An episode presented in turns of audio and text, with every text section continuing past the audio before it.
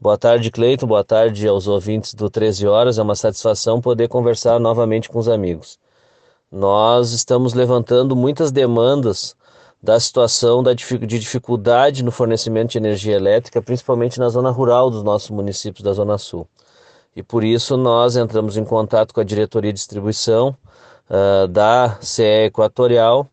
no sentido de fazer uma grande mobilização uh, mostrar a realidade dos nossos municípios, mas principalmente destacar a necessidade uh, do, do, da qualidade no fornecimento de energia, principalmente quando ocorre uh, esses vendavais que a gente entende da, da, das grandes extensões, mas é necessário que a companhia tenha uma atenção especial, que tenha a capacidade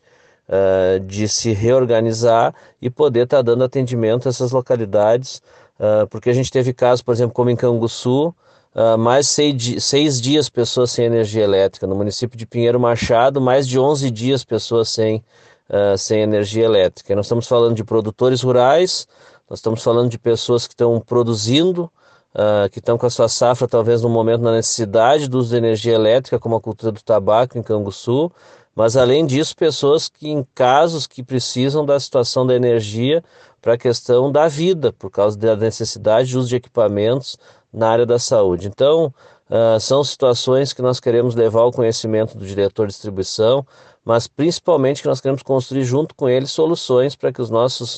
uh, moradores aqui da região sejam bem atendidos e que a Equatorial possa superar esse momento de dificuldade uh, no fornecimento de energia e que ele possa não se repetir mais na situação de muita dificuldade que a gente está recebendo no relato através da, da, da comunicação que a gente tem feito com os nossos prefeitos.